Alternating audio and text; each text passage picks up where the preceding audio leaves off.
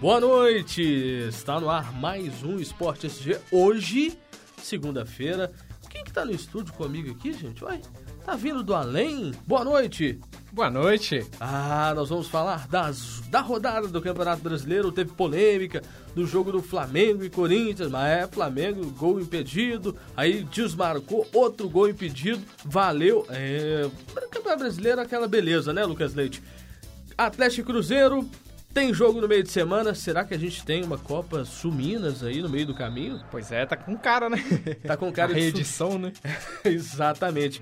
Agora, o melhor de tudo, já a gente pegando para falar da rodada do Campeonato Brasileiro, vamos falar primeiro do jogo de logo mais. Tem América e Atlético Paranaense, Lucas Leite. É. Pois é, o, o América que hoje entra para apenas cumprir tabela e quem sabe, né, evitar um, um, rebaixamento no último lugar, porque lá ele esteve durante todo o campeonato. Hoje é apenas aí para quem sabe uma posição um pouco melhor, né, Lucas? Sim, se ele vencer, ele pode é, passar até o Santa Cruz, né, que tá somente a dois pontos à frente dele. O negócio agora é igual a, a diretoria do América mesmo evitou falar que jogou toalha, mas a gente sabe que a realidade do América hoje é essa, né? É Exatamente. É tentar reduzir o estrago, né? Exatamente. E, e, até pensando já no próximo ano, já trouxe o Ricardo Drubes, que é o novo diretor de futebol do América. O departamento de futebol do América realmente errou muito durante a temporada e agora já planeja-se o próximo ano com o Enderson Moreira como técnico e já pensando esta reformulação do elenco americano. É bacana, uma temporada longa no ano que vem, tem Série B, tem Primeira Liga, então realmente tem que se pensar muito para que o América volte à Série A com uma força que não teve e com um planejamento, né? Porque é o principal. É, esse planejamento que eles estão já fazendo para o ano que vem é o planejamento que eles deveriam ter feito quando o América estava na Série B, né? Empolgou demais, achou que o time era bom, venceu o Campeonato Mineiro, tá tudo bem. Então, achou que ia se manter na Série A, né? Alguns dirigentes deram algumas declarações polêmicas aí, de que ia para Libertadores, que ia brigar pelo título e tal. É... E aí, quando você tá é, lá em cima, muito lá em cima, o tombo é muito grande, né? E foi o que aconteceu com a América. Mas a gente torce, a gente sempre torce para o América que é, ele faça um planejamento, um bom planejamento, mantenha o Anderson Moreira, né? O Anderson Moreira que apesar de não conseguir tirar a América, a situação já estava muito difícil quando ele veio para cá. Ele conseguiu alguns resultados que melhoraram um pouco a situação do time. É, e também o América precisa reforçar um pouquinho algumas posições. É, agora com o Ricardo Drubski como diretor de futebol, o planejamento está começando a ser feito já, tem que começar a ser feito mesmo, pensar na Série B no ano que vem, para quem sabe, né, voltar à Série A no ano seguinte também já planejando nisso, né? Exatamente. Agora falando dos jogos de ontem, Cruzeiro e Vitória. Cruzeiro venceu o jogo com o gol do Ariel Cabral, é isso mesmo, Lucas Leite. Chegou hoje com festa lá no, lá no aeroporto de Confins, um grande número de torcedores incentivando o time, porque ganhou o jogo ontem e praticamente está aí com chances quase nulas aí de ser rebaixado. Faltam apenas alguns pontinhos ali para chegar naquela margem de erro dos 45. Faltam quatro pontos, mas está praticamente garantido o Cruzeiro na Série A do Campeonato Brasileiro do ano que vem, né? Sim, eu digo que o Mano é, até deixou a gente um pouquinho assustado, né? Tanto jornalistas como comentaristas, tanto como torcedor do Cruzeiro mesmo, quando ele optou por aquela escalação é, digamos que mista, né? Poupou o Henrique, poupou mais um monte de jogador. O Henrique não chegou nem a viajar, né? Os outros ficaram no banco. É, ele que não, o Mano que não pôde estar lá no, no gramado estava suspenso, né? Mandou o auxiliar dele, o Sid Clay, é, para fazer, para comandar o time lá em Vitória e, e, contra o Vitória, aliás, lá em Salvador. É, e, e, e, aí praticamente já eliminou, mas ainda tem que ficar muito atento a isso ainda. Faltam poucos pontos, né? Quatro pontos, que é a média mais ou menos que o time, que os times nos anos anteriores conseguiram escapar da zona de rebaixamento. É, e agora vai com tudo contra o Grêmio, né? O Grêmio que tem essa. que junto com o Cruzeiro são os maiores campeões da Copa do Brasil. É, tá aí nessa decisão já aí na quarta-feira. Vamos ver como é que vai arrumar isso aí nessa semana aí, porque tá uma, uma sequência muito grande de jogos, né? Sim, a escalação foi realmente surpreendente. O jogo foi muito bom, o jogo do Cruzeiro. Eu tava ouvindo pelo rádio, porque eu tava fora de casa não estava podendo assistir e tal, porque a gente compra o campeonato e tal. Mas eu pude ouvir o jogo, é, em duas rádios, no carro ligado na Itatiaia e no outro ouvidinho na Rádio Globo, que tem uma rádio que vem primeiro, para acompanhar o lance, para ter os dois posicionamentos. Depois acabei revendo o jogo em casa. Mas o, o time do Cruzeiro, mesmo sendo uma, uma uma escalação é, diferente do comum, o Cruzeiro jogou bem. Agora o Vitória já é, pensando em tentar escapar da zona de rebaixamento, a situação também do Vitória é complicada, porque está lá na zona de rebaixamento o Argel Fux, né, mais uma vez com uma equipe neste campeonato, hein, estando ali na zona do rebaixamento. Já esteve lá com o Inter, depois que o Inter teve aquela queda surpreendente, chegou lá perto, o Figueirense e agora o Vitória. O time tinha começado bem o trabalho com o Argel Fux e agora começa a perder um pouco de força. O pessoal lá não está muito feliz com o trabalho que ele vem realizando, mas agora também já não dá, né, gente? Faltando cinco rodadas pro fim, acabou, né? Vai com quem tá mesmo, se não der, não deu, e vambora. Falando... É, pois é, e essa a questão, tá falando do, que o Argel chegou lá, deu um gás, né? O, Argel, o, o Vitória que venceu o Inter lá no Beira Rio, né? quando o Argel chegou lá, né? Parecia mais ou menos uma revanche, né? Argel, Inter e foi, tudo, né? É. Mas é até aquele negócio, né? O treinador, quando chega no time, dá um gás, todo mundo quer mostrar serviço, depois todo mundo acomoda, né?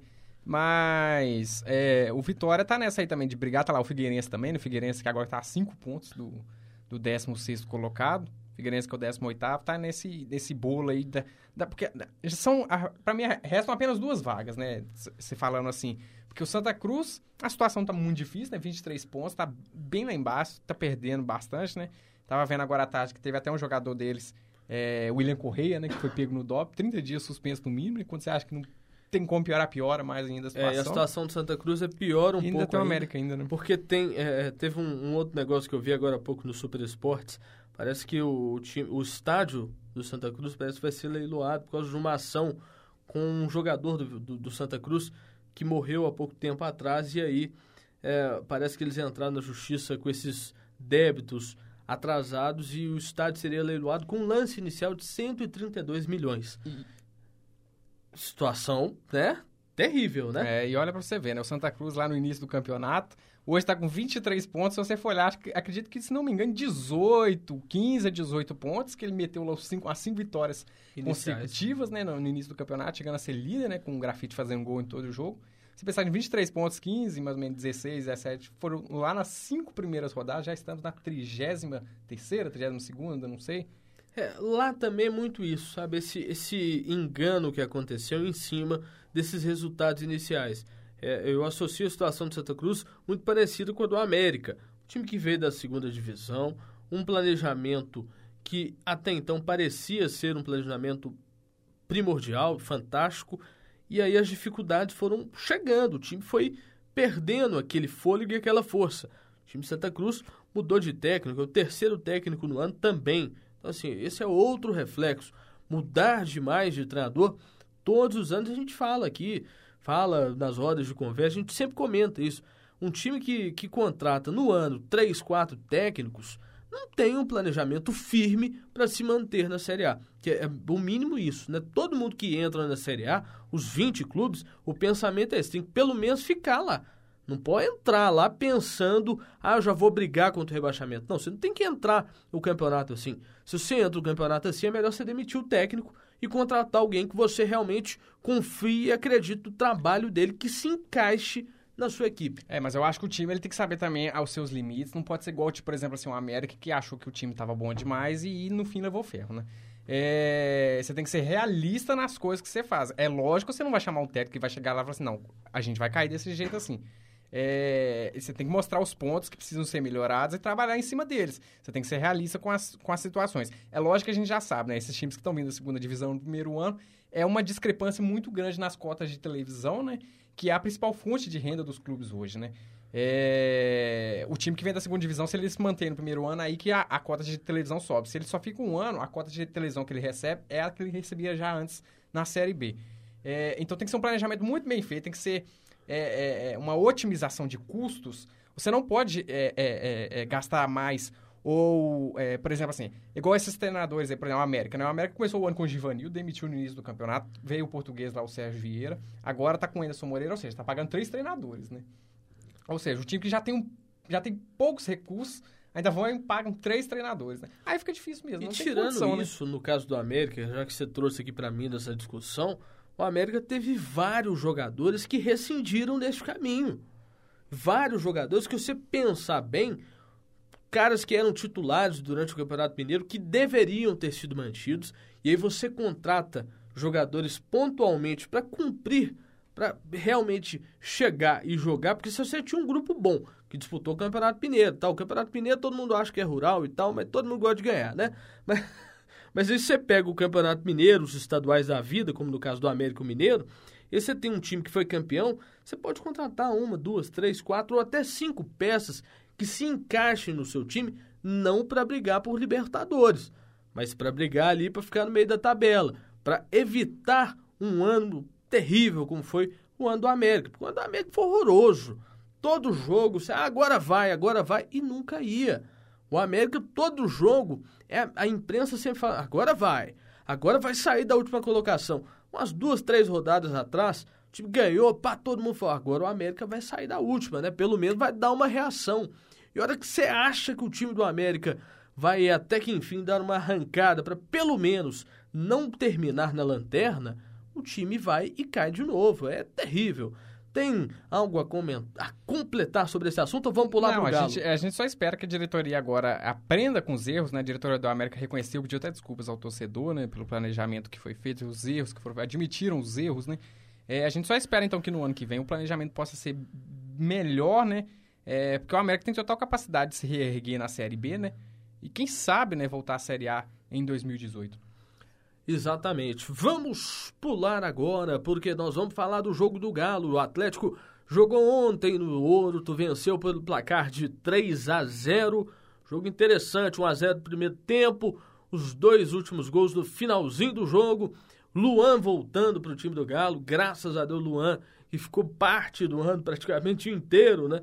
Machucado, voltou ontem, entrou bem é um jogador muito importante para o time do Atlético. Mas foi um jogo interessante. O Figueirense saiu de campo reclamando. Parece que eles estão com aquela.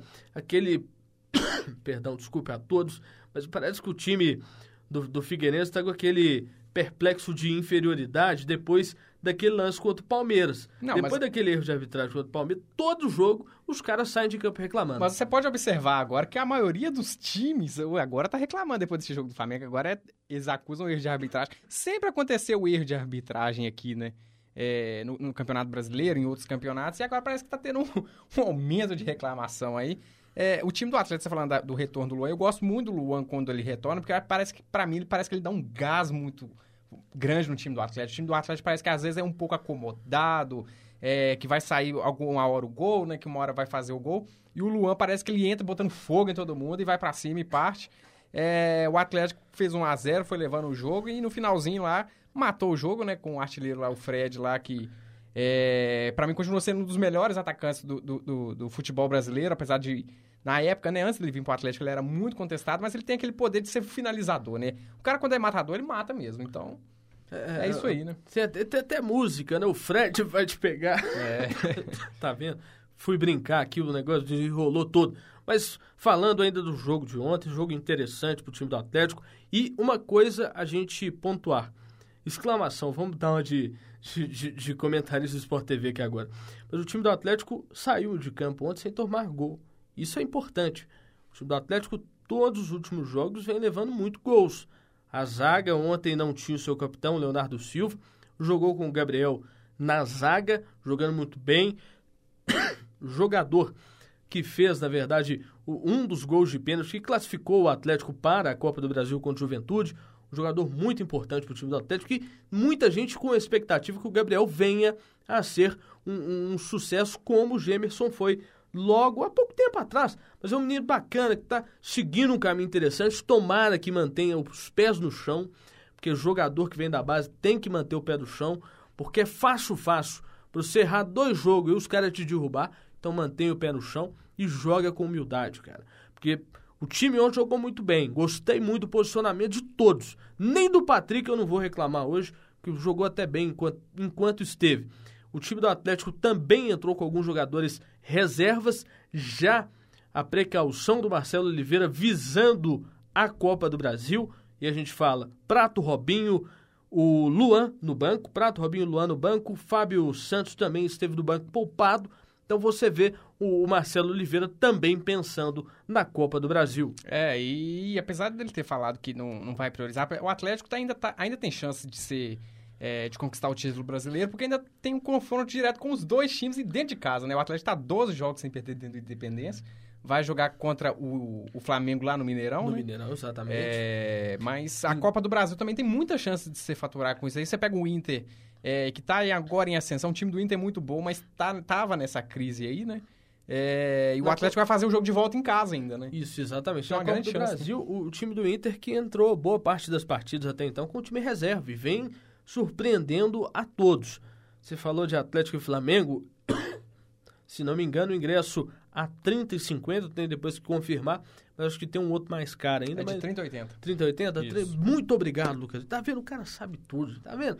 Tá vendo? Tá fazendo falta aqui um comentarista do meu lado aqui. Mentira, eu também sei dominar. A menina tá até rindo lá dentro lá. Mas, continuando aqui, falando também já da próxima rodada da Copa, da Copa do Brasil, ou vamos falar da CBV primeiro? Vamos falar do vôlei primeiro? Você que sabe, você que manda. Então vamos falar do vôlei. Vôlei e a seleção, a Confederação Brasileira de Voleibol está aí com o pé atrás, né? Porque não sabe ainda se o Bernardinho fica ou não, Lucas Leite. Essa novela é mais longa que a novela que tá no Vale a Pena ver de novo. Fala, Lucas É, o Leite. Bernardinho que tá nesse lenga-lenga desde o fim dos Jogos Olímpicos, lá em agosto, né? Já estamos quase em novembro, já daqui a pouco já tá o Natal aí, né? Natal começou já as decorações de lojas aí em Belo Horizonte, Papai Noel já tá chegando até nos shoppings aí de helicóptero, né? O pessoal tá adiantando esse, esse todo esse, esse papel aí de fim de ano. Mas o Bernardinho que tá nesse, nessa dúvida aí, né? Se continua é, com a seleção brasileira, ele que já é o treinador do Rio de Janeiro há muitos anos, fica acumulando essa dupla função, né? Pro filho dele lá, o Bruninho, pra ele ou é um ou é outro, né? É, mas como a, a, a CBV não tem um plano B nisso aí ainda, eu acredito que o, que o Bernardinho vai renovar sim. Eu acho que é, ele já demonstrou né, que ele é capacitado para fazer isso. Ele consegue fazer as duas coisas muito bem, né? É um excelente treinador. É um planejamento. É, a gente até fala, né, que a, às vezes no futebol, né, levando um pouquinho pro lado do futebol, falta um pouquinho de planejamento, você pega, né? Tanto o Zé Roberto Guimarães no feminino quanto o Bernardinho tá aí há tantos anos, né? Perde, ganha às vezes, mas tá aí há tantos anos. Não é isso que a gente E- vê no futebol, mantém. né? Exatamente. O, o técnico Bernardinho, uma das questões que estaria aí atrasando essa renovação é exatamente o desgaste que existe nesse trabalho Rio de Janeiro na Superliga e Seleção Brasileira de Futebol Voleibol Masculino. É realmente é, estressante. E ele já não é calmo, né? Exatamente, Lucas. O cara é aquela é aquela explosão o jogo inteiro, um negócio de louco. E é realmente isso que mantém o, o time aceso o jogo inteiro. Nessas Olimpíadas, sensacional, cara. O que, que é aquilo? Jogo, jogo a jogo, afinal, um jogo eletrizante. Dá até pra chorar, porque foi realmente muito bonito. A gente espera que ele renove, porque se ele não for, quem que vai? Quem? Pois é, não tem, né? Não tem um plano B, né? Vai trazer alguém de fora? de jeito nenhum. Conhecendo esse pessoal da CBV, É. não vão trazer ninguém de fora. Agora, já pulando para a Copa do Brasil, já pulando para os confrontos do meio de semana, Cruzeiro pega o Grêmio. Ah, esse jogo é bom, hein? Os dois pentacampeões decidindo para ver quem vai para a final. Os dois tetras. Tetra! é Tetra, tetra, é campeão! tetra, é. Quem que é?